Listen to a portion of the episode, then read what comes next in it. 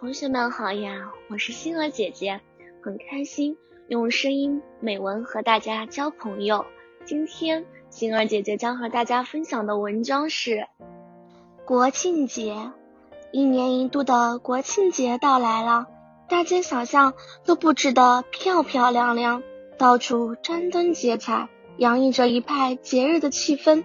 今天阳光明媚，我和爸爸带着高兴的心情去玩。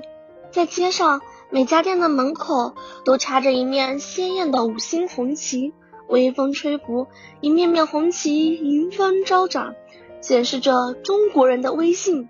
一家家商店看得我眼花缭乱，可是每一家店唯一不变的就是为了庆国庆而优惠，家家户户有放鞭炮，有唱歌的，每家和和融融的庆祝着国庆。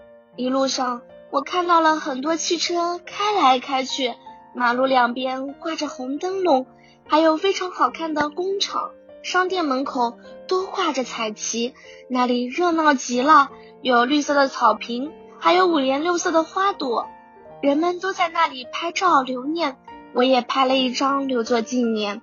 人民公园的晚上更加美观热闹，公园门口停满了车子。人们纷纷来这里看表演，人山人海，热闹极了。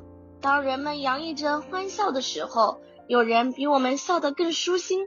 他们身上还有伤，还有痛，心中还有振兴中华的信念。